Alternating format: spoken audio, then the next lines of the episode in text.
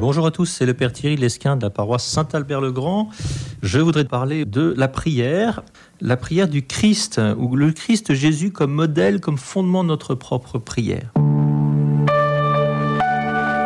Dieu a voulu se faire connaître par Jésus-Christ. Donc c'est cohérent si on veut comprendre ce qu'est la prière de considérer Jésus lui-même Hein, on voit bien dans un couple que quand l'amour décline, quand on arrête d'aller à la rencontre de l'autre, à la découverte de l'autre, hein, quand la connaissance décline.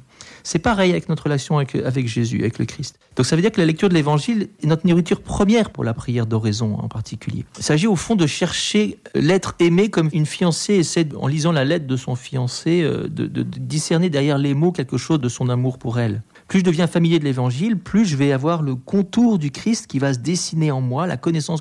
Si vous n'avez pas dans votre vie de tous les jours des moments où surgit des passages de l'évangile, bah c'est pas normal. Vous connaissez pas encore assez bien l'évangile. Ça veut dire qu'il faut creuser et plus le lire. Alors maintenant que j'ai dit ça, la prière de Jésus elle-même. Le cardinal de Bérulle disait la chose suivante au sujet de la prière de Jésus. Depuis toujours, de toute éternité, il y avait un Dieu infiniment adorable. Mais il n'y avait pas encore d'adorateur infini. Il y avait un Dieu digne d'être infiniment aimé et servi, mais il n'y avait pas d'homme ni de serviteur infini propre à rendre un service, un amour. Donc quelqu'un capable en fait de l'aimer suffisamment bien à la mesure de Dieu, bien sûr. Et il ajoute Vous êtes, ô Jésus, cet adorateur, cet homme, ce serviteur infini en puissance, en qualité, en dignité, qui est capable en fait de, de là c'est moi qui parle, qui est capable d'aimer Dieu à la mesure de Dieu. Vous êtes cet homme aimant, adorant, servant la majesté suprême comme elle est digne d'être aimée, servie et honorée. Hein, on peut penser aux multiples moments où Jésus prie dans l'évangile. Si vous prenez l'évangile de Saint Luc en particulier, vous allez voir, il prie tout le temps. Hein. Donc c'est assez impressionnant de voir à quel point effectivement Jésus est marqué par la prière à, son Père. Alors du coup se pose une question. Si la prière parfaite est assurée par Jésus, que vaut la nôtre? Hein, à, la limite, à quoi elle sert quoi C'est le culte parfait rendu à Dieu par Jésus. À quoi nous on sert? Pourquoi est-ce qu'il faut encore compris Quelle comparaison peut y avoir entre sa prière et la nôtre? En fait, la prière de Jésus, ce qu'il faut bien comprendre, c'est qu'elle n'est pas exclusive. Si Jésus est venu, c'est pas pour lui, hein, c'est pour nous. Hein. Donc, elle n'enlève rien à nos propres prières balbutiantes. En fait, c'est le contraire, elle les englobe. Il attire à lui, il incorpore toutes nos pauvres petites prières humaines et les offre à son Père. Il n'y a que Jésus qui donne une efficacité à notre prière. Ça veut dire que le plus modeste des chrétiens a bien plus que sa prière malhabile à donner au Père, il a la prière du Fils de Dieu lui-même. Ça, c'est génial. Hein C'est-à-dire que le Christ a voulu que tous les hommes puissent s'emparer de sa propre prière, la faire leur et la présenter à Dieu. Vous voyez, cette prière du Christ en nous, elle est, en nous en fait, hein, comme notre bien propre. Elle est la racine de notre être. Saint Paul qui dit Je ne vis plus, hein, ce n'est plus moi qui vis, c'est le Christ qui vit en moi. Galate 2.20. Je prie, mais c'est plus moi qui prie, c'est Jésus qui prie en moi. Dieu a envoyé l'esprit de son Fils dans nos cœurs, dit toujours Saint Paul au Galates, chapitre 4, verset 6, envoyer dans nos cœurs l'esprit de son Fils qui crie Abba, Père. Hein. La prière chrétienne n'est donc pas une simple activité humaine. Quand on a compris ça, on comprend que c'est absolument prodigieux. En fait, c'est divin. Quand nous prions, si nous sommes vraiment dociles à l'action de l'Esprit Saint, eh bien c'est Dieu qui prie en nous. C'est fabuleux. Ça veut dire que peut-être ça va nous libérer d'un certain nombre de poids. Une prière vraie est donc toujours la prière du Christ. Donc faire oraison, en fait, c'est rejoindre le cœur de Jésus qui prie. Quand on a compris ça, ben, on comprend que l'enjeu n'est pas de croire que sa petite oraison quotidienne, qui paraît assez dérisoire, laborieuse, pour ne pas dire parfois un peu nulle, puisse par elle-même intéresser Dieu qui est parfait, à qui rien ne manque. Hein. Si nous nous faisons une très haute idée de la prière, c'est parce que c'est pas parce que nous sommes pas misérables, parce que nous l'êtes quand même, nous le sommes quand même pas mal, mais c'est parce que notre prière est élevée par Dieu à la dignité de la prière des enfants de Dieu. Et donc la prière, c'est pas une conquête de l'homme. La prière, c'est essentiellement l'œuvre de Dieu et suppose donc une docilité à cette œuvre de Dieu. Alors les conséquences sont très grandes. Ben, la première, c'est qu'on n'est plus jamais seul à la prière, il y a Dieu en nous. Hein. Donc il ne faut pas juger notre temps de prière du seul point de vue de nos activités à nous. C'est Dieu qui agit, c'est d'abord lui qui agit, et c'est ça qui est intéressant et c'est ça qui est important. Hein, quand on s'expose au soleil, on n'a pas besoin de s'activer pour qu'il nous réchauffe, il est là et ça suffit. Hein.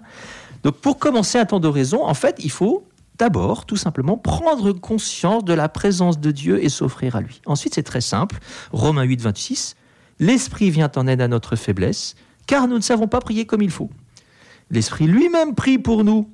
Un murmure que nos mots sont impuissants à traduire. Voilà, Saint Paul. Donc c'est la présence de l'Esprit en nous qui fait la grandeur de notre raison. Donc on peut être fatigué, on peut être malade, on peut être, je sais pas, hein, balbutiant de choses très très pauvres. C'est pas très grave du moment que nous nous exposons à l'action de Dieu en nous. Et si la prière de l'Esprit est impossible à bien saisir, ben nous savons quel est le cri du Fils vers le Père, Abba. Donc vous voyez, le, le contenu essentiel de notre prière, c'est un cri d'enfant vers le Père, un élan de tendresse filiale qui jaillit de nous, et donc c'est forcément agréable à Dieu. Alors je précise quand même que nous pouvons prier, bien sûr, ça c'est ce que je viens d'essayer de, vous présenter, et néanmoins, cette capacité de prière que procure en particulier la grâce baptismale, cette présence du Christ en nous, est d'abord une forme de semence qui est appelée à croître, hein, à grandir. Vous savez l'image de la graine de moutarde que, qu'on plante dans la terre et qui doit pousser, dont Jésus nous parle par exemple en Marc 4, 26, 27. L'enjeu de la vie chrétienne consistera à favoriser la croissance de cette semence, ou pour le dire autrement, l'initiation à la prière va consister essentiellement à prendre conscience de la prière de Jésus en nous, et d'en favoriser son développement. Oui, donc en fait, c'est un peu comme un jardinier. Hein.